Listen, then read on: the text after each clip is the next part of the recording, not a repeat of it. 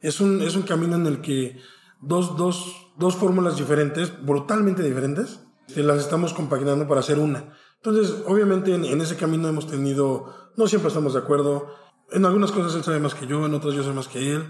O sea, es irlo combinando para poder lograr este, la, la fórmula secreta, ¿no? Hola, soy Alex Galvez y esto es Fundadores, el podcast donde me dedico a tener conversaciones con fundadores de startups latinoamericanas para deconstruir sus experiencias, su historia, sus errores, sus aciertos y así encontrar los aprendizajes, herramientas e inspiración que tú puedas aplicar en tu día a día. Bienvenido. Hoy estoy con Iván y Jaciel Cárdenas, cofundadores de Vego, una startup que conecta transportistas de carga con proveedores de camiones en México y Latinoamérica. Hablamos de la historia de cada uno Iván entró a trabajar a Tesla en 2013, como uno de los primeros 100 empleados, y Jaciel emprendió y creó su propia empresa de logística. Iván y Jaciel son hermanos. Platicamos de las ventajas y los retos de emprender con tu hermano, además de la enorme oportunidad que existe en logística, y de cómo la mayor parte de los bienes que existen y que compramos día a día se mueven en camiones. Platicamos de los retos de crecer aceleradamente y de cómo crear una cultura muy fuerte que atraiga a las personas que compartan esa cultura y aleje a los que no quieren trabajar en ese tipo de empresa. Espero que disfrutes esta plática tanto como yo. Iván, Jaciel, bienvenidos a Fundadores. Un gusto tenerlos por acá. Muchas gracias, Alex. Al contrario. Hola, Alex, ¿cómo estás? Todo bien, todo bien. Ustedes son, son hermanos y están emprendiendo. Me parece que es lo que están creando es una de las mejores empresas que yo conozco y más under the radar, pero ahorita nos vamos a meter a eso. Un poquito, sobre todo como son hermanos, me gustaría entender, pues, cómo fue ustedes eh, su relación como hermanos cuando crecían. Yo tengo un hermano hombre también y todo el tiempo nos peleamos. No sé si ustedes este, se peleaban, no se peleaban o cómo era su relación cuando eran pequeños. La verdad, muy buena. Crecimos prácticamente juntos. Nos llevamos muy poco, un año y cacho. Cuatro meses. Entonces fue como casi gemelos toda la vida y, ah, pero a la vez eran cosas complementarias, ¿no? Compartíamos muchos gustos, pero también ah, algunas cosas a él le interesaban por su lado, a mí por mi lado. Y muy bueno, pues, o sea, siempre aprendimos jugando juntos, ah, peleando juntos, etcétera, normal como, como hermanos. Sí, realmente convivíamos, o sea, digo, desde chicos, pues, como dice, jugábamos. Ya más grandes íbamos a las fiestas, este, salíamos juntos, siempre el mismo carro, siempre íbamos, veníamos juntos. Misma novia. yo siempre fui bueno en el fútbol, él no. Este, yo era mágico, bueno. este, ¿qué más? Eh, en la escuela digo, siempre juntos, mismos amigos. Este, realmente siempre hemos tenido, toda la vida a lo largo, siempre hemos tenido cosas en común. Y, y lo que no teníamos en común, pues siempre nos lo hemos platicado, ¿no? Súper bien. No, yo también me llevo muy bien con mi hermano, pero es peleas de, de, hermanos, ¿no? Que así somos los hombres. Te peleas y, y, todo. En mi caso, mi hermano es el que es bueno en fútbol y yo soy bastante malo, pero bueno. Sí, no, la verdad, o sea, muy bueno y como dice, ¿no? Muchas cosas se, se eran cosas en común, pero las demás eran complementarias y, e incluso se replica ahorita, ¿no? Ah, cada quien hace diferentes cosas dentro de la compañía, Obviamente tenemos algo en común además de la misión, eh, que son cosas que, que tomamos decisiones en conjunto, pero en el día a día es muy, es muy, o sea, tenemos, digamos, responsabilidades bien definidas y eso ayuda mucho. Buenísimo. Y en tu caso, Iván, después, ¿cómo fue que, bueno, estudiaste en el TEC, los dos estudiaron en el TEC, de hecho, después, ¿cómo fue que, que bueno, te, te, fuiste a trabajar a, bueno, primero a Ford y después a Tesla, una de las empresas pues, más innovadoras, ¿no? En el, en el ramo de, pues, de transportes y de, y de, y de manufactura, ¿no? ¿Cómo, ¿Cómo fue que llegaste a Tesla? Sí, como dices, yo egresé del TEC, después tuve algunos unos trabajos en la industria automotriz, en market research, después con otra armadora, y ya como dices, conseguí un trabajo en Ford, de los, de, en el cual me dio la oportunidad de mudarme a Estados Unidos. Viví casi cinco años en Detroit. Estaba ahí en, en el Design Center de Ford. Toda, toda digamos, mi carrera fue en, en diseño automotriz eh, mientras estuve ahí. Y cuando vi la oportunidad de, de unirme a un, startup que en ese entonces no era muy, muy grande, eh, digamos que, que, vi algo que uh, en Ford no tenía, ¿no? En Ford disfrutaba mucho mi trabajo, pero en Tesla veía la oportunidad de que mi trabajo tuviera un impacto significativo, ¿no? Aunque la probabilidad era muy poca de que, de que la compañía tuviera éxito, uh, si, ten, si, si, tenía éxito, iba, iba a lograr cosas muy grandes y a mí me hubiera gustado ser parte de eso, ¿no? Y fue 2013, ¿no? que era totalmente otra época. Ajá, sí, no era completamente diferente. éramos un equipo muy, muy pequeño, todo se movía muy rápido, no, no había una definición de rol, era así como que tú llegabas e inventabas lo que hacías y teníamos algo en común, ¿no? Que era la misión y el, diseño del vehículo que todos los días cambiaba, ¿no? Entonces ya um, de Ford apliqué a Tesla, fue un proceso como seis meses de entrevistas pues con media compañía porque eran poquitos y um, ya logré entrar, entré igual en, diseño automotriz, la mayoría de mi carrera ahí fue en diseño automotriz, yo estaba en, en, el equipo que se encargaba del exterior del vehículo y tuve la oportunidad de trabajar pues con todo el mundo ahí muy muy padre, excelente gente, la verdad el equipo más dinámico en el que he estado en mi carrera de digamos de, de individual contributor, yo creo que ese fue el equipo en el que más aprendí. Y ah, conforme fue pasando el tiempo, mis intereses fueron cambiando, me pasé un poco al lado del software, empecé a, aprender un poco de machine learning, lo cual me dio entrada a desarrollar diferentes aplicaciones de diseño, de manufactura, obviamente utilizando inteligencia artificial y de repente le di al clavo en una que, que involucraba un poco de augmented reality y machine learning la cual permitía que los robots se autoprogramaran a sí mismos y aprendieran del, ambiente, del medio ambiente en el que estaban y leyeran, digamos, la calidad de las partes y se pudieran actualizar con, conforme a eso. Eso tuvo un éxito muy bueno y ya, eso abrió puertas para que me dieran otras oportunidades dentro de la compañía, con eh, colaborar con, con, gente de otras empresas importantes como OpenAI, Neuralink, etc. Y, y estuvo muy padre, ahí, ahí aprendí mucho, me di cuenta que conforme la compañía iba creciendo, mi impacto en, en, esa misión que teníamos pues iba disminuyendo y eso fue así también como que un, un cambio de chip para, para, ver qué seguía, ¿no? Bueno, seguro creció muchísimo en esos años, más o menos, ¿de cuántas personas pasó a ser cuántas personas, o sea, cuando saliste? Bien, bien, eh, éramos, no sé, alrededor de 100 y cuando nos fuéramos a más de 100 mil. Wow, qué números más impresionantes, ¿no? Y también bueno, en, México, pues es, difícil y en Latinoamérica ver eso, ¿no? Estas startups que crecen muchísimo, este, como que en México, pues apenas están empezando, ¿no? Y ver algo que pase de, pues de 100 a 100 mil, me imagino el, pues el impacto y, el aprendizaje de lo que es posible, ¿no? Sí, sí, la verdad fue muy buena experiencia y, y emociona, ¿no? Que ahorita estamos en, en la oportunidad de verlo pasar, ¿no? Ya sea con nosotros, esperemos que sea con nosotros, pero también al ser parte del ecosistema, colaboramos con otros founders que no sabes qué, qué va a pasar mañana, ¿no? Ojalá ellos también sean el siguiente Tesla, nosotros también, etc. Totalmente. Y tú, Jaciel, te, metiste a, a, operaciones y estuviste bastante años en, Nova Logistics, ¿no? Este, pues encargándote, volviendo un crack de operaciones. Sí, o sea, realmente yo empecé a trabajar desde ya hace un chorro de años, hace como 16 años. Empecé a trabajar en una empresa que se llama Seva Logistics. Es un forwarder, es como el 4 a nivel mundial. Es muy fuerte en Estados Unidos. Ahí empecé a aprender. Ahí fue donde me di cuenta que, que había cosas que a lo mejor, no quiero decir que se hacían mal, pero creo que se podían hacer mejor. Entonces, desde prácticamente los tres meses que estuve ahí, me di cuenta que yo quería hacer, hacer un cambio, ¿no? Entonces me enfoqué, me puse a aprender, me puse este, a dejar que me enseñaran, la verdad. Aprendí un chorro de cosas ahí con ellos o sea, los pininos los hice ahí, ellos me enseñaron qué es un embarque, qué es un marítimo, qué es un aéreo, o sea, todo lo que, sobre todo el terrestre, ¿no? Que es lo que usamos hoy mucho. Estuve ahí un tiempo, luego de ahí, como esa fue la parte de la operación de transporte, pero luego me di cuenta que tenía que aprender sobre la agencia danal, todo lo que es este trámites de importación y exportación, cómo sacar o meter legalmente una mercancía de un país. Entonces me fui a trabajar a una agencia danal, igual aprendí un chorro de cosas ahí. Y luego, este, cuando dije, bueno, ya estoy listo, ya sé, dije, voy a poner mi negocio, ¿no? Luego me di cuenta que no sabía tanto. Entonces tenía que, tenía que aprender. Entonces puse mi negocio, que es, que es Nova. Nova ya lleva más o menos unos 12 años, este, trabajando. Hoy es una empresa que se sostiene sola, trabaja sola, se mueve sola. Sí me costó un chorro de cosas. Es, o sea, emprender es, es muy padre, pero al mismo tiempo es muy difícil, ¿no? Y es como, como un camino como medio solo, donde te das de topes tú solo, donde nadie te entiende, donde hay cosas que te salen bien, hay cosas que te salen mal, pero no tienes a quien decirle cómo lo viste, ¿no? O es, como, como le decía mi hermano, ¿no? Hay muchas veces que es, tu idea crees que siempre es la mejor porque siempre estás encerrado en las mismas cuatro paredes, ¿no?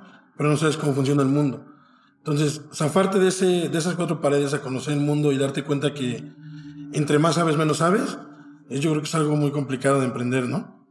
Pero sí, poco a poquito empecé, empecé a darle ritmo, empecé a tener más gente, empecé a tener más operación. La gente me empezó a creer un poco más porque yo empecé con el negocio cuando tenía como 28, 29 años más o menos. Entonces, si ahorita me veo joven, imagínate en ese tiempo. O sea, chavísimo, ¿no? Sí. Entonces, sufría mucho también por ese lado, ¿no? A la hora que yo iba a ver un cliente, les decía, soy capaz de hacer esto, pero como que mi, mi edad no reflejaba la experiencia, ¿no? Entonces sufría mucho en esa parte. Ya poco a poco fui creciendo y ya fue cambiando. Y logré hacer, tener la atracción, hacerlo crecer. Y hoy, te digo, es un negocio que se mueve, que se mueve solo, ¿no? Sí, a mí edad también me pasaba. Ya en el mundo de los startups no tanto, pero antes de negocios más tradicionales que yo estaba, siempre era como, pues tú qué, ¿no? Incluso cuando empecé al mundo de tecnología y yo quería invertir en algunas startups, es lo mismo, ¿no? Que pasa yo creo que mucho en México, Latinoamérica, bueno, casi todo el mundo, la verdad, que te ven joven y de que no, pero es que pues, te quieren, te, quieren descartar, ¿no? Este, por desgracia ya no me veo tan joven, entonces se ha quitado eso, pero pues así es, ¿no? A, a veces ayuda, ¿no? Sí, a veces ayuda. Yo escuché una vez que siempre tienes que parecer fingir o hacer como si fueras de 30 años. Entonces, cuando eres joven, pues fingir que eres de 30 años, como que tienes experiencia y así. Y cuando eres más grande, también pensar y fingir que eres como de 30 años y que eres como joven y traes mente joven y así. Y después, ¿cómo fue que, este, bueno, que empezó Vigo y sobre todo tú, Jaciel, que saltaste ya teniendo pues una empresa que le iba bien, que estaba creciendo bien? ¿Por qué decidiste pues animarte y bueno, animarse los dos a, a crear Vigo? Bueno, en mi caso, fue, una siempre fue la cosquillita de trabajar con mi hermano, ¿no? O sea, como te decíamos desde chicos, siempre todos juntos, siempre iguales, siempre peleando con las mismas cosas, riéndonos con las mismas cosas. Entonces era, era como raro ver que no estábamos haciendo algo juntos, ¿no? O sea, porque fue, ¿hace cuánto te fuiste? Como hace 12 años, 13 años, ¿no? Sí, 14. O sea, de repente de hacer todo juntos, se, nos separamos, ¿no? Él se va, justo cuando él se va a Estados Unidos, yo es más o menos cuando empezaba mi negocio. Entonces, como que ahí cada quien agarró su camino, ¿no?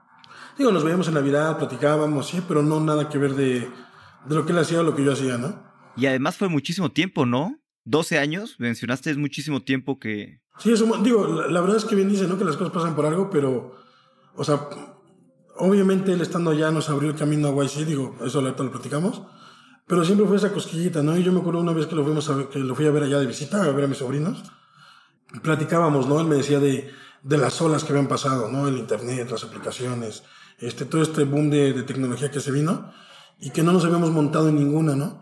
De hecho, estamos platicando en el aeropuerto, ¿no? Sí. Y yo me quedé mucho con, con esa cosquillita. Entonces, em, empecé, ¿no? Empecé yo a, a, idear, él empezó a idear, bla, bla, bla. Y, este, y poco a poco se, se fue dando. O sea, algo tan, tan diferente de lo que cada uno se dedicaba, no le encontrábamos el cómo, ¿no? O sea, no había nada que ver hasta que se nos ocurrió, digo. Sí, y de hecho, o sea, coincidió, ¿no? Que, que uh, yo había cambiado mi rol a que fuera más orientado al software y uh, ahí con ese con esa invención que te platico de que pues, prácticamente a los robots los, los dejabas programarse, o sea, me di cuenta que había una oportunidad mucho más grande, que a lo mejor que esta era la oportunidad que estábamos buscando para, para empezar algo nuevo y que también mi impacto en la compañía al ser ya mucho más gente va disminuyendo, ¿no? Y digo, también la compañía ya tiene, está muchísimo más establecida, ya no tiene riesgos existenciales así como, como en ese momento. Y empecé a ver, a aprender de, de diferentes cosas, ¿no? Entonces me dieron la oportunidad dentro de, de Tesla de, de tratar de encontrar qué más podríamos ayudar. Y algo que aprendimos es que uno de los principales bottlenecks que tenía estaban asociados con transportistas en, eh, o bueno, proveedores en México que no podían encontrar transporte terrestre disponible a la velocidad que la línea en California necesitaba. Y pues para mí era así como que súper fácil, ¿no? Bajas a tu aplicación local de transporte on demand y ya, ¿no? Move on. Pero en realidad no existía nada como eso, ¿no? Eh, estuvimos iterando, vimos que, que no, no podíamos resolverlo a la velocidad que la compañía necesitaba. Entonces Tesla decidió prácticamente adquirir camiones, darlos exclusivamente a sus proveedores y, y, resolver el problema. Lo cual, digo, mejoró la condición para Tesla, pero no mejoró la condición del mercado, ¿no? Entonces, eso como que, como que también hizo, hizo clic y eh, nos sentamos a platicar, ¿no? Jaciel me, me explicó cómo funciona la industria, cómo funciona la industria del transporte, el transporte terrestre en México. Empezamos a platicar de, de qué tamaño era la oportunidad, ¿no? De, con respecto al mercado y, em, y, vimos que pues por fin había algo que podíamos, no sé, con lo que él sabía y con lo que yo sabía, interactuar, ¿no? Vimos que los problemas ya, ya los conocíamos, la solución era obvia y teníamos al equipo necesario como para intentar algo, ¿no? Entonces decidimos hacer un, un prototipo utilizamos ese prototipo con, con, algunos de los clientes que ya tenía Jaciel, con gente nueva, obtuvimos tracción y buena respuesta de, de, la gente en poco tiempo, entonces dijimos, ok, aquí hay algo, ¿no? Lo, lo podemos aprovechar. Aplicamos a Y Combinator, uh, digamos, aplicamos varias veces, pero esa, esta, que te platico eh, fue la importante porque ya nos, uh, nos aceptaron. Uh, entramos en, en, el batch de Winter Training, que fue de, en, de enero a marzo 2000, 2019, 2020. Y todo iba muy bien, ¿no? Íbamos muy bien en el batch, este, estaba padrísimo todo. Y de repente, unos días antes de Demo Day, que es el evento para el que te preparan todo el, todo el programa y donde vas a conocer a la mayoría de los inversionistas, uh, presentas tu proyecto, la, digamos que creas cierto, cierto pánico o FOMO dentro de los inversionistas en ese evento para que inviertan en tu compañía, obviamente teniendo los, los métricos y resultados que, que debes, ¿no? Y lo que pasó fue que era un, eso era un martes y el, el demo day era el domingo, el domingo y lunes, y el jueves lo cancelan. Y este, y nosotros así, ah, ok, entonces nos tocó prácticamente nuestra primera ronda de, de, de inversión, levantarla en pandemia, en Zoom, cuando todas las plantas de manufactura, proveedores de transporte, etcétera, habían hecho shutdown porque pensó la gente que nadie iba a volver a consumir un producto en su vida. Y este, entonces los inversionistas no eran los más emocionados con, con una industria que no conocían y de la cual se hablaba, pues que ahorita no iba a pasar nada, ¿no? Pero la verdad nos fue bien, conocimos grandes inversionistas, eh, Alex, uh, John, uh, diferentes, diferentes inversionistas, GFC, y, y, bien, Liquid también. Este, muy bien, ¿no? Desde entonces hemos ido creciendo. En ese momento éramos, ya para el final del batch éramos ya cuatro personas. Y con ese, con ese capital comenzamos a, digo, crecer el producto, bueno, mejorarlo, contratar al equipo que, que realmente ya era equipo de profesionales que se dedicaban a, o por lo menos que eran buenos, ¿no? no como en, a desarrollar productos. Ajá. Y este, y, y, ya empezamos a, a, mejorar el producto, a continuar creciendo con, con la atracción de clientes que teníamos, clientes nuevos, proveedores, eh, usuarios. Y eso nos ayudó a, a, expandir el equipo. Hoy ya somos casi 70 personas. Uh -huh y estamos en tres diferentes países y pues muy bueno, ¿no? Hemos tenido más rondas de inversión, hemos conocido más inversionistas uh, de la talla de, no sé, Tiger, Peter Thiel, uh, Justin Matin, uh, gente, gente increíble y pues, pues sí, ahí, ahí vamos muy bien. Totalmente, sí es cierto que, que fue cuando, cuando inició la pandemia y que es una industria complicada porque hizo pues, justo shutdown y todo, ¿no? Y además, mucha incertidumbre, ¿no? Muchos inversionistas dejaron de invertir cuando estaba empezando la pandemia, no se sabía. Yo me acuerdo que cuando hablamos, a mí lo que me impresionó muchísimo es la atracción que traían, las ventas que traían, y sobre todo, como dices, ya éramos cuatro. Me impresionó a mí que era un equipo tan pequeño y que estaban creciendo tan rápido y vendiendo tanto. Digo, a pesar de la pandemia y todo, pues fue, fue un, fue un no-brainer, ¿no? Invertir. O sea, entiendo la incertidumbre, pero, pero, qué chistoso digo, al final acabaron sumando a muy buenos inversionistas, ¿no? Sí, sí. Sí, sí, sí, no, la verdad sí fue, o sea, para nosotros también era como un no-brainer, ¿no? Nosotros vimos desde el principio, o sea, lo que te platico, ¿no? Está el problema latente, la solución es obvia y teníamos como que el equipo complementario para lograrlo y, y además se aunó a circunstancias que vimos que era así como que la parte extra, ¿no? La cereza del pastel. Vimos que si hacíamos, o sea, si, si, bueno, incluso hoy, ¿no? Nuestra misión es esa, ¿no? Creer que si tenemos éxito con Vigo, podemos mejorar la vida de estas personas que hoy se dedican al transporte y que mucha gente no sabe de ellas. Yo hace tres años no tenía idea de lo que vivían, de cómo llegaban las cosas a mis manos. Yo nada más lo pedía en, en Amazon y al día siguiente llegaba, ¿no? Pero no me imaginaba todo lo que había detrás y todo el esfuerzo de estas personas que aunque tienen mucha liquidez, la verdad pueden mejorar mucho sus vidas y creemos nosotros que, que podemos ayudar a eso, ¿no? Totalmente. Y un poquito, en palabras simples, ¿cómo definirías el problema y lo que hacen en, en Vigo?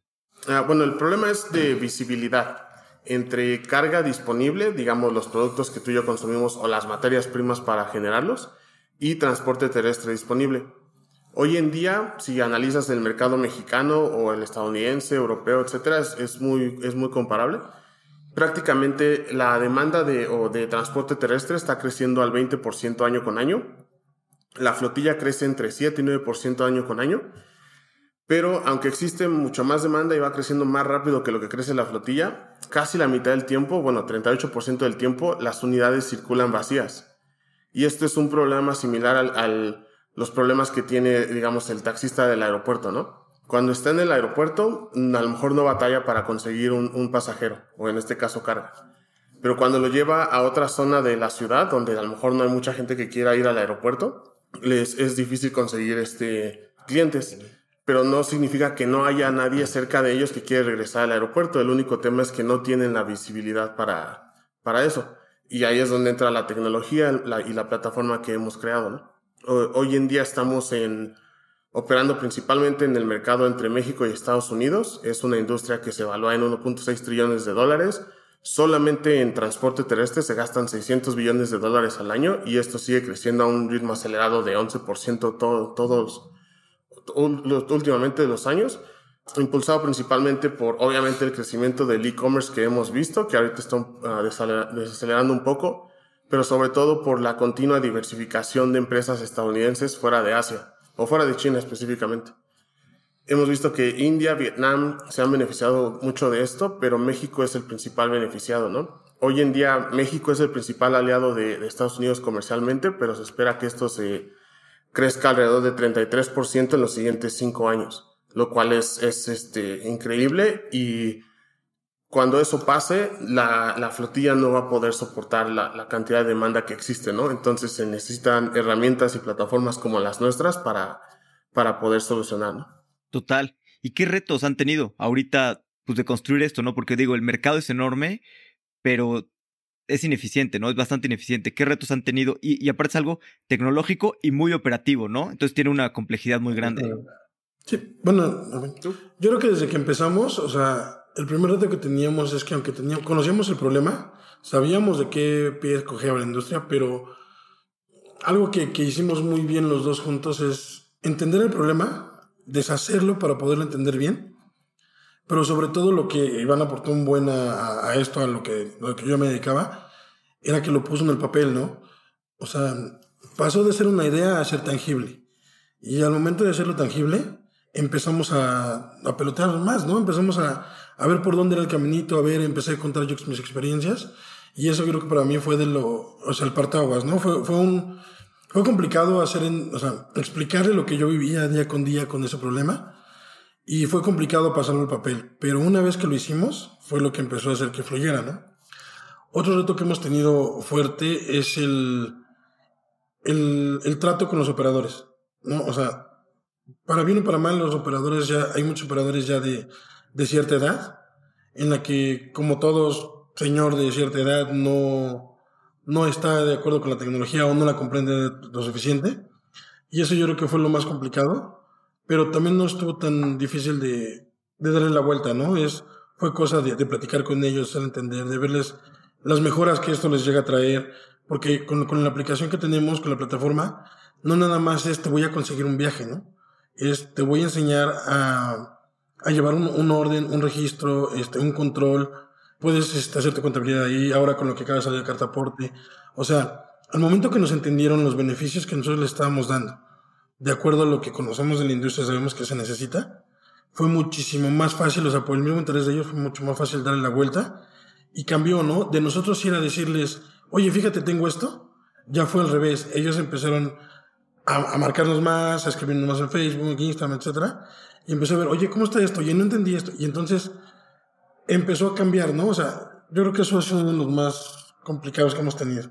Sí, y digo, para complementar lo que dice Jaciel de, de, cómo, o sea, o sea, porque la primera parte de la que él platicó de llevar una idea a, algo tangible a través de un plan es parte de nuestra cultura, ¿no? Y nosotros siempre estamos buscando gente que, una, sea obviamente autosuficiente, que tenga autoaprendizaje, etcétera, pero sobre todo que sea uh, orientada a first principles, ¿no? Que sepa entender qué fuerzas dominan un problema y actuar sobre ellas, ¿no? Que ya sea que a través de la planeación o intuición, etcétera, resuelvan el problema o hagan un plan, eh, pero siempre tomando en cuenta esos first principles, ¿no? Obviamente hay veces que te da tiempo de hacer un plan y otras veces que nada más tienes que hacer alguna acción como que un, un remedio, un curita, pero siempre con base a esos first principles, ¿no? Y para nosotros eso es lo fundamental, no nada más en el día a día, sino en reclutamiento, ¿no? Es, es lo que es lo que buscamos principalmente. Alguien que tenga esa habilidad o que pueda desarrollarla, la mayoría de la gente puede, obviamente, y que llegue aquí a aportar eso, ¿no? No, no necesitamos que sean acá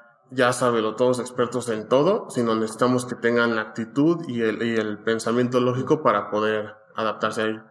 ¿Y, cómo evalúas una persona que, que, aplique bien First Principles o cómo lo, lo describirías?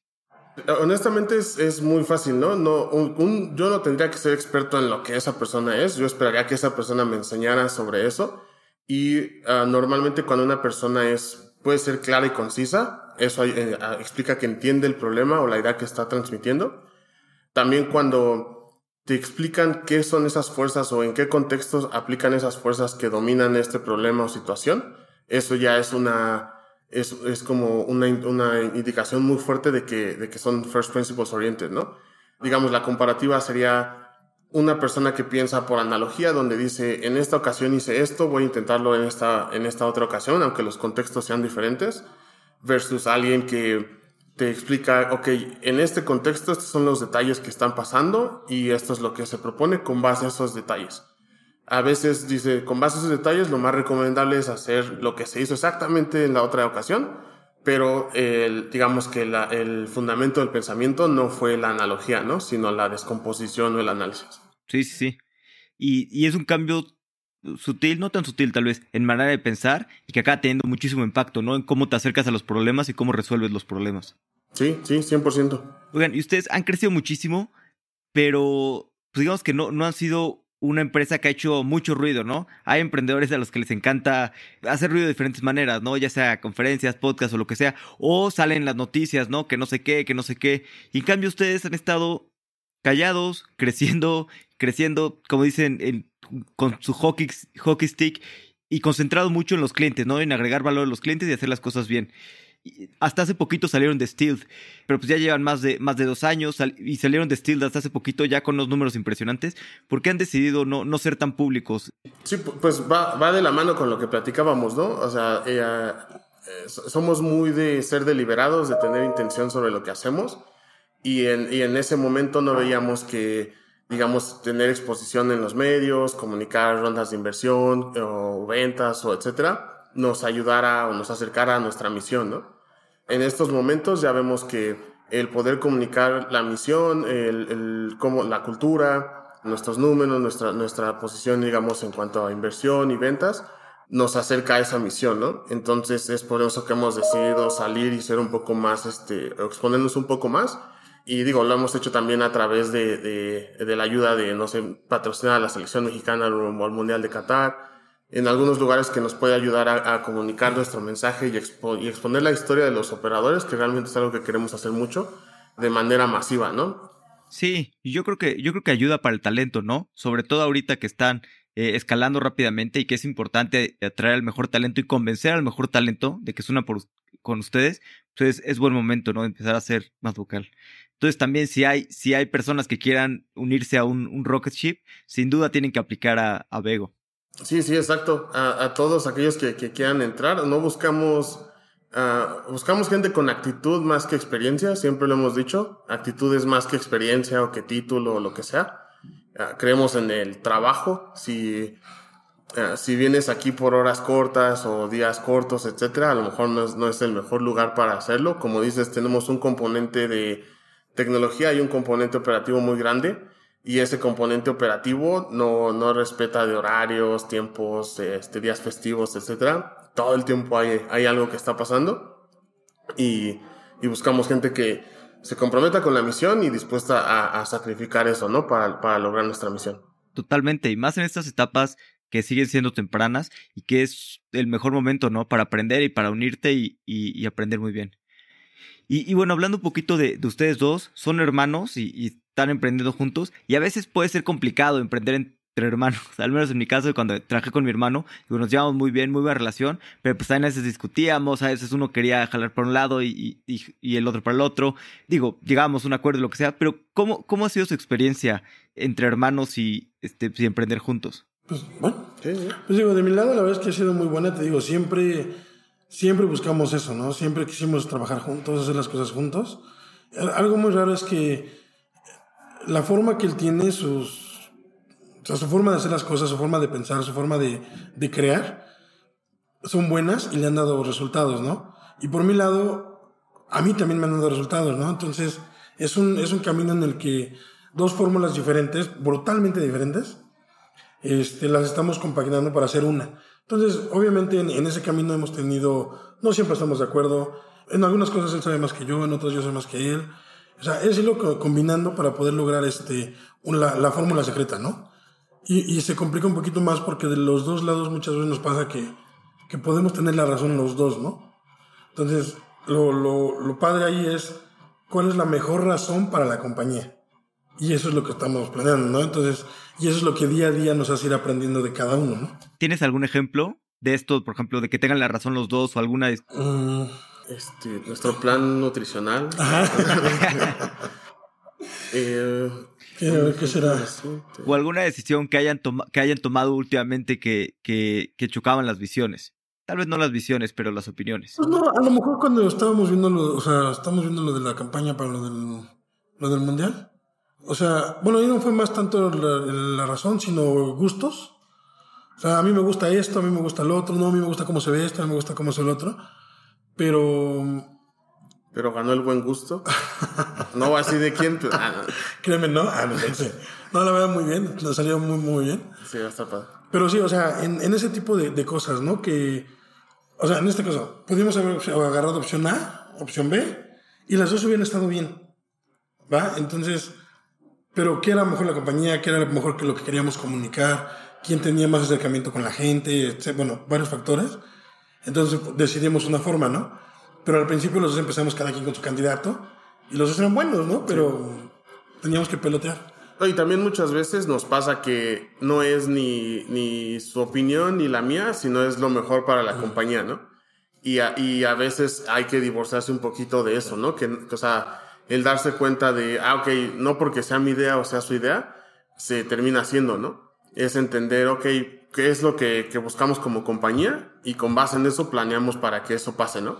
Si coincide con que fue su idea, mi idea, la de alguien más, pues qué padre, ¿no? Pero lo que buscamos es eso, ¿no? Que al final del día sea lo mejor para la compañía, nos acerque a nuestra misión, ¿no? Y, lo que comentaba él es muy bueno y muy útil para eso, ¿no? Él tiene su estilo y sobre todo su experiencia, y yo de mi lado la aporto con la mía, que son complementarias, ¿no? Entonces, las cosas que yo no veo, normalmente las ve, viceversa, o también tenemos un equipo increíble que cuando algo no estamos haciendo bien o no, no nos hemos dado cuenta de algo, nos lo, nos, nos lo hacen ver, ¿no? Claro, sí es una gran ventaja tener, pues como ustedes, ¿no? Habilidades muy complementarias y además, pues justo eligieron algo en lo que se complementen muy bien sus habilidades, ¿no? Una industria y un problema, pues un problema grande y una industria interesante que, que pues pueden aplicar los dos, lo que llevan años de experiencia. Sí, sí, exacto. Y, se ve que tiene una cultura muy fuerte, eh, digámoslo así, en Vego. ¿Qué han tenido en cuenta para construir la cultura y cuáles han sido sus, sus pilares sobre los que han querido pues, construir esta empresa a largo plazo?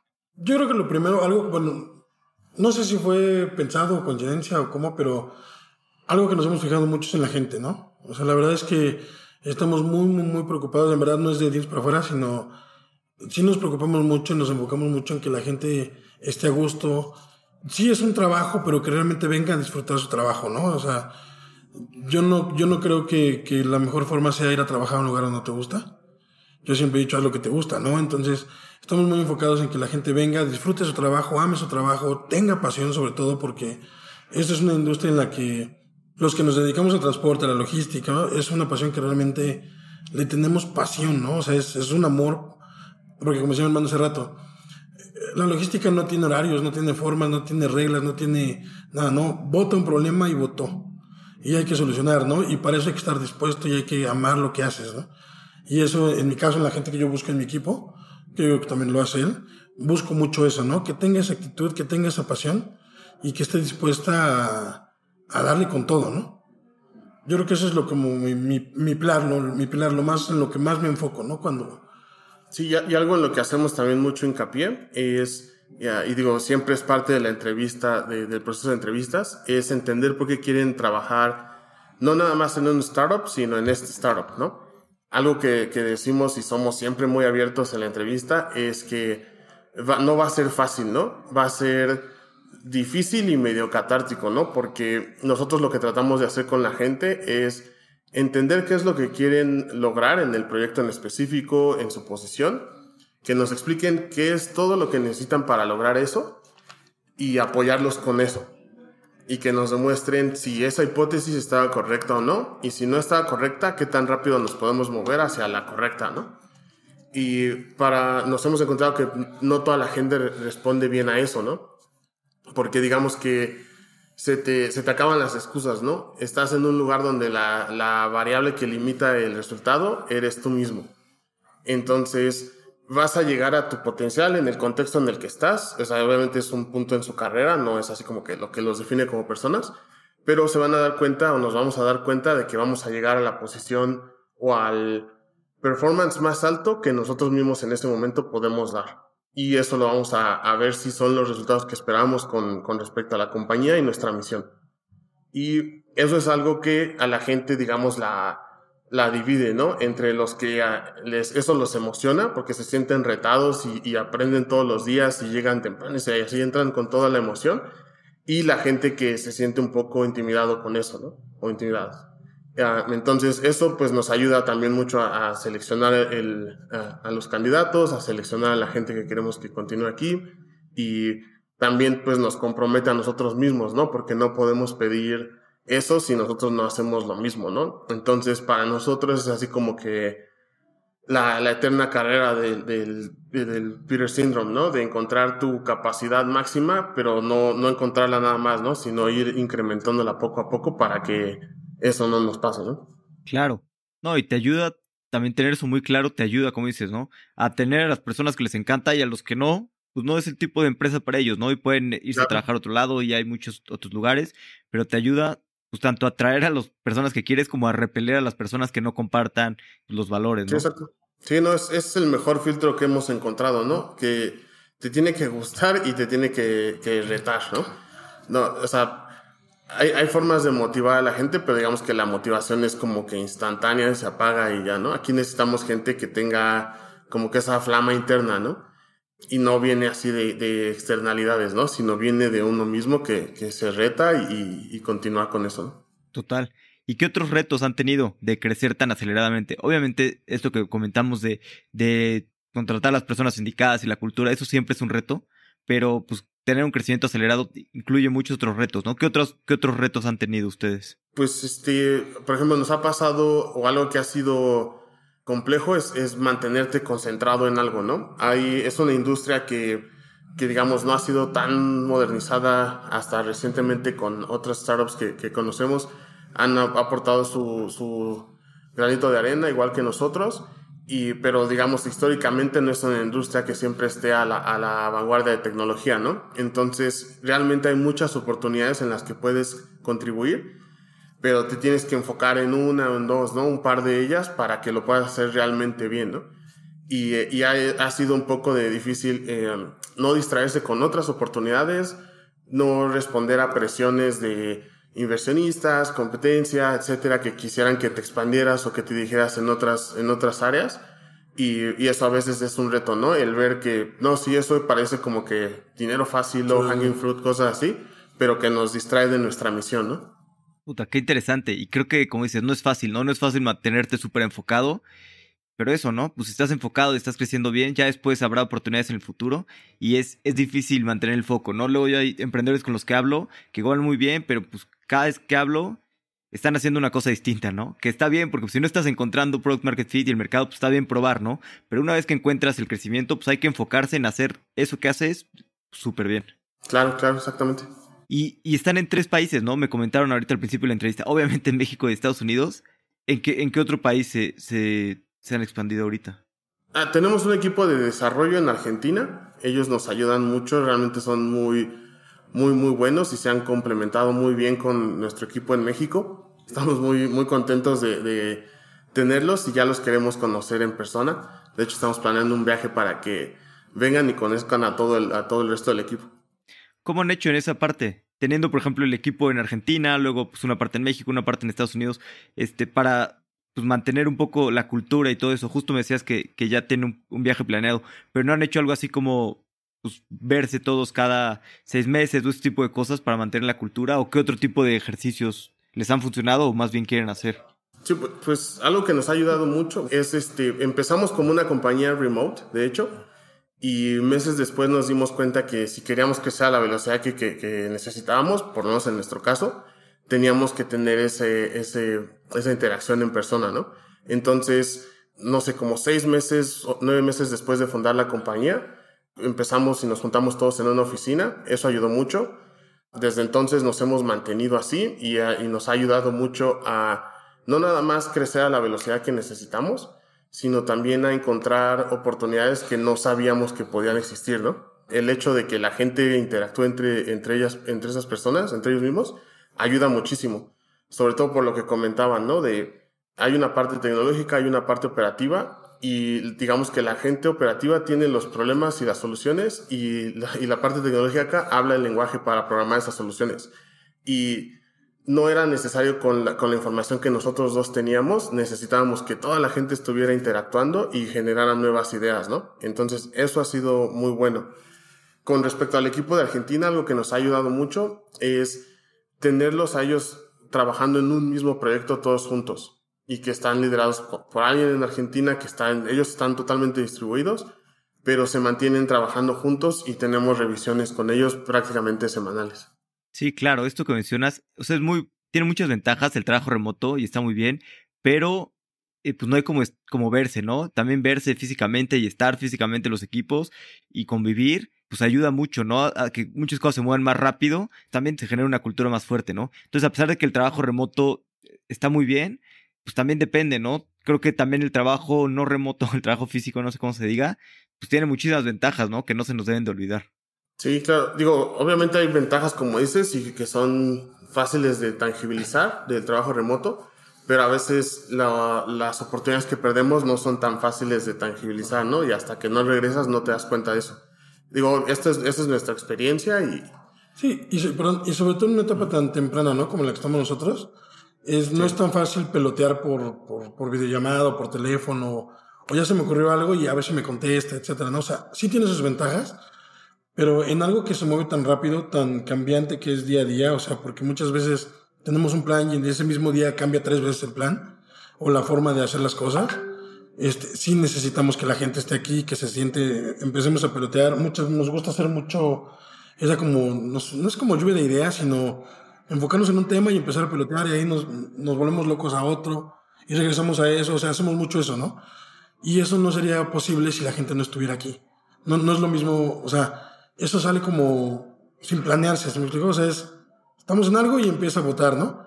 Y, y por, por una videollamada, este, normalmente eso no pasa, ¿no? Son cosas muy concretas, muy establecidas, necesito punto A, punto B, punto C y gracias, ¿no? Entonces, yo creo que nosotros estamos en pro de la, del trabajo en la oficina, la verdad. Sí, o sea, creo que en los últimos años o sea, las empresas tuvieron éxito a pesar del trabajo remoto y conforme va pasando el tiempo va a mejorar muchísimo, ¿no? Y existirán nuevas herramientas, nuevas empresas que hagan el trabajo mucho mejor. Pero hoy en día creo que todavía no, no se iguala eso, ¿no? Digo, es cuestión de tiempo, ¿no? Pero a nosotros, en nuestro contexto ahorita, como queremos ir a esta velocidad, estamos en una etapa temprana donde tenemos que ganar y veíamos que esta era la mejor forma de hacerlo, ¿no? Independientemente de, o sea, todos disfrutamos del trabajo remoto, ¿no? Nada más que, te digo, la prioridad es la compañía y la misión y lo que haga sentido para ello, ¿no? Claro, no, y también si eres una compañía muy pequeña, pues el trabajo remoto puede hacer sentido, 5 o 10 personas, pero a medida que empiezas a tener más colaboradores, la comunicación se empieza a volver mucho más compleja, ¿no? Exponencialmente más compleja. Y tener el trabajo pues, físico, pues te ayuda, ¿no? A, facilitar esa comunicación, a moverte más rápido y sobre todo a, a pues que, como que todos estén en la misma dirección, ¿no? A que, a que todos se muevan en la misma dirección. Sí, sí, es la experiencia que hemos tenido y, digo, ya el tiempo lo, lo, dirá, pero ahorita en, para nosotros hoy eso es lo que hace sentido. ¿no? Sí, a lo mejor, no, sé, en la próxima que platiquemos ya cambiamos, ¿no? Y vemos, pero, pero yo creo que sí es, es mejor así. Pues vamos a pasar a las preguntas finales, que son de, de reflexión. Las preguntas son cortas, las respuestas pueden ser cortas o largas. Ok, vale. ¿Cuál es algún libro que les guste recomendar? O sea, a cada quien. Pues no es, no es un libro, pero algo que me gusta mucho leer, no sé, por lo menos una vez al año y, recomiendo que lo lean, aunque digo cague. Es una carta que escribió Hunter Thompson a un amigo de él, un, doctor Loom, Hume Logan. Y el doctor le pide consejo de cómo encontrar la, o sea, cómo vivir una vida plena y, y cómo encontrar un propósito en la vida, ¿no? Hunter no le contesta eso, le dice que prácticamente solo un tonto dar consejos, pero que a él lo que le ha funcionado es darse cuenta que, que está en un mar y que todo mundo inconsciente o conscientemente toma la decisión de, uh, de nadar o flotar. Y cualquiera de las dos están bien siempre y cuando sea tu decisión, ¿no? Y este, es algo que, que, que me gusta, es, una, es un ensayo carta corta, entonces uh, la recomiendo mucho. Buenísimo, no lo ubicaba, lo voy a leer. Sí, sí, sí. ¿Y tú, Jaciel? Yo, pues hay uno que se llama, creo que es Recuerdos del Porvenir. Es de Elena Garro. Es como, es un libro donde te, te avienta, te dice cómo te ves desde el pasado, cómo te ves en el futuro, ¿no? Y a mí me gusta mucho hacer eso, ¿no? O sea, pensar en qué viene, cómo me voy a ver en un año, dos años, tres años. Tratar de proyectarme a lo más que, o sea, lo más que yo me pueda imaginar en ese momento. Fijarme en la meta y, este, y hacer como un análisis de todo lo que he hecho, ¿no? O sea, ¿qué hice? ¿Por qué lo hice? ¿Qué me funcionó? ¿Qué no funcionó? Y cómo lo puedo aprovechar para lo que viene. Totalmente. ¿Qué creencia o hábito has cambiado en los últimos cinco años que ha mejorado drásticamente tu vida? Yo, yo creo que este, bueno, tengo dos, que es lo que, que mi hermano, lo de, lo de la solución de problemas. Yo antes me enfocaba mucho en el problema y buscaba luego la solución, ¿no? Y hasta cierto punto eso es muy bueno porque a fuerza hay que solucionar en el momento. Pero desde que empezamos Vigo me he enfocado más en entender el problema, en deshacer el problema, comprenderlo, para que sí, por un lado lo estoy, lo estoy resolviendo, pero por otro lado estoy previendo que no vuelva a pasar. Y eso ha sido un cambio fuerte, ¿no? Y otro que también he tenido, que digo, esa parte del trabajo, me metí mucho en las motos. Eso estuvo súper padre porque me empecé a desestresar. Es, voy, no sé, en la carretera solo y voy pensando. Muchas de las cosas que, que hago aquí se me ocurren ahí es otra forma de hacer cosas diferentes con mi novia, que ella se sube, nos vamos y a pueblar y desayunar, está súper bien. Convivo muchísimo más con nuestro otro hermano, mi otro hermano es doctor, entonces sus tiempos ya sabrás, nuestros tiempos están peor, entonces casi no nos veíamos, ¿no? Y a partir de la moto, él también le gustan mucho, entonces cada 15 días lo veo así como religión y salimos, ¿no? A la moto, y eso me ayuda bastante. Qué buena onda. Y en mi caso, pues he aprendido a ser paciente porque todo el tiempo hablan de motos sí, sí, sí. Y este, no, eh, algo, yo creo que el cambio más significativo en, eh, en mí ha sido tener familia. Eso realmente me cambió la, la perspectiva. O sea, le dio, o en mi caso, le dio perspectiva a todo, ¿no? Me di cuenta que la verdad nada más importa, ¿no? O sea, haces las cosas por ellos y para ellos, ¿no? Eh, tus hijos y tu, y tu esposa y, y, es lo más importante, ¿no? Todo lo demás. Gracias. Pues sí. y todo lo demás, pues realmente, o sea, no importa qué tan grande sea el problema, uh, hay cosas que pueden ser realmente importantes que no se comparan con, con eso, ¿no? Entonces eso como que da tranquilidad al momento de tomar decisiones, cuando hay algún problema, pues lo tomas realmente con perspectiva Digo, afecta un poco el sentido de urgencia porque algunas cosas te urgen mucho y otras ya no te urgen. Pero, pero ha sido yo creo que el cambio más grande, ¿no? Total, pero dicen que te vuelve más eficiente, ¿no? Tener un hijo. Porque entonces si tienes 15 minutos, pues aprovecha esos 15 minutos y haces lo que tengas que hacer y ya no puedes estar tonteando. Sí, sí, sí, sí, realmente, o sea, eh, en todo, ¿no? Todo lo haces ya más rápido. Yo tengo un ejemplo claro para eso. O sea, cuando viene, pues se queda en mi casa, ¿no? Entonces, este, ya nos, en la mañana nos despertamos, cada quien se mete a bañar. Pues yo, 20 minutos, 25 minutos, con calma, ¿no? Me baño. Él en 5 minutos ya está listo. Es que hay que cuidar el agua, ¿no? También. no, en serio, es, impresionante cómo, o sea, lo ves como sus cosas, o sea, bañarse, comer, ese tipo de cosas, las hace rapidísimo, ¿no? O sea, él era antes de tener un hijo y un después de tener un hijo, ¿no? Hoy come en 5 minutos, se baña en 4 y ya está listo. Tengo el récord de comer una pizza entera en cinco minutos. ¿Hay algún consejo, algún consejo que, que les hayan dado, bueno, o sea, cada quien que te haya servido mucho? Pues, pues mi papá siempre nos decía que, que el huevón trabaja doble. Y es algo, bueno, en mi caso es algo que se ha quedado marcado. Siempre nos dijo que hay que ser constantes, el huevón trabaja doble y hay que, o sea, hacerlo, hacerlo bien, ¿no? Si lo vas a hacer, hazlo bien. Sí, o sea, puedes tener muchas oportunidades, mucha suerte, pero realmente el alfa lo vas a conseguir con, con trabajo duro y concentrándote en las habilidades para lo que eres bueno. Claro, no, y hacer las cosas bien. Es cierto eso que, que el huevón trabaja doble. Me ha pasado. si pudieran quedarse con, con, dos aprendizajes a lo largo que han tenido en su carrera profesional y que les gustaría pues, que se quedaran sus hijos, o en general dos aprendizajes que les gustaría compartir, ¿qué dos aprendizajes se quedarían? Pues para mí es, o sea, regreso al first principles, ¿no? O sea, uh, mucha gente lo asocia con, o sea, el, al pensamiento lógico crítico lo asocian con ingeniería o matemáticas o cosas así, pero realmente creo que aplica para todo mundo, ¿no? Y el darme cuenta que cualquier persona lo puede ad adoptar es algo que a mí me cambió la vida, ¿no? Entonces, yo eso, eso lo, lo por todos lados lo ando repitiendo que la gente tiene que darse cuenta, ¿no? Que realmente es, es lo que te ayuda a entender diferentes dimensiones, diferentes disciplinas, a atacar problemas, etc. Entonces, para mí eso es fundamental. Y, y la otra, uh, está medio cursi, pero realmente eso de, de, que realmente el equipo es más que la suma de sus partes, es este, fundamental, ¿no? Uh, a lo mejor ya es así sabido y todo el mundo es una platitud, pero es la verdad. Uh, si te das cuenta que vamos a contribuir más con, con, el trabajo de todos que, que tú como individuo, como líder, uh, llevando a un, a un rumbo, es, estás prácticamente equivocado, ¿no? Aquí tienes que, una, rodearte de gente que te va a enseñar sobre lo que esas personas son especialistas. Tu trabajo tal vez es nada más cuestionarlos y, realmente ver que comprendan eso y que se hayan puesto, dado la tarea de entenderlo y ojalá un día llegara, o sea, que realmente sea como que natural que tenemos que hacer lo que esta persona dice, ¿no? No nada más así como que, digamos, llegar a, a platicar o cuestionarlo todo el tiempo, ¿no?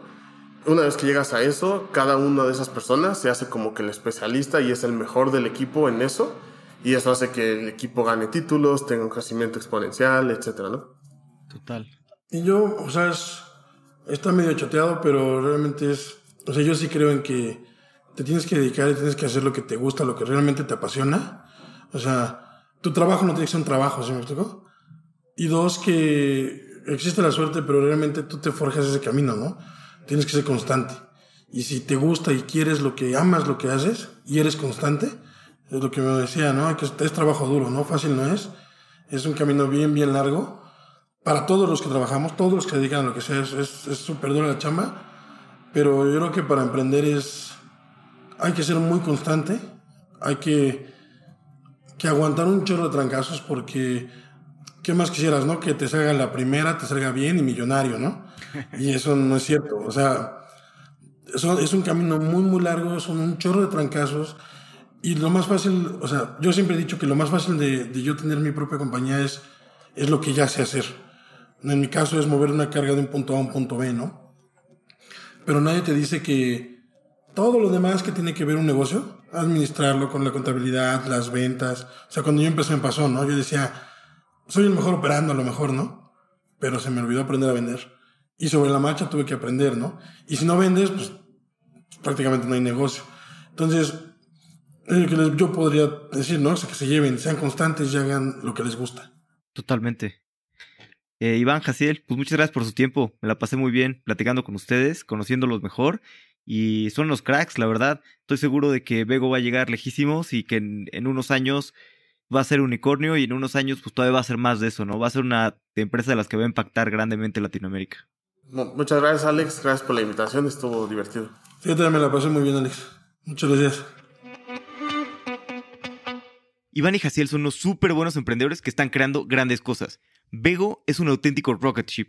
Estoy seguro de que en algunos años van a ser un unicornio y todavía más. Así que si estás buscando un gran reto profesional, te recomiendo revisar sus vacantes. Espero que te haya gustado este episodio doble. Y si te gustó, por favor recomiéndaselo a algún amigo o a algún enemigo.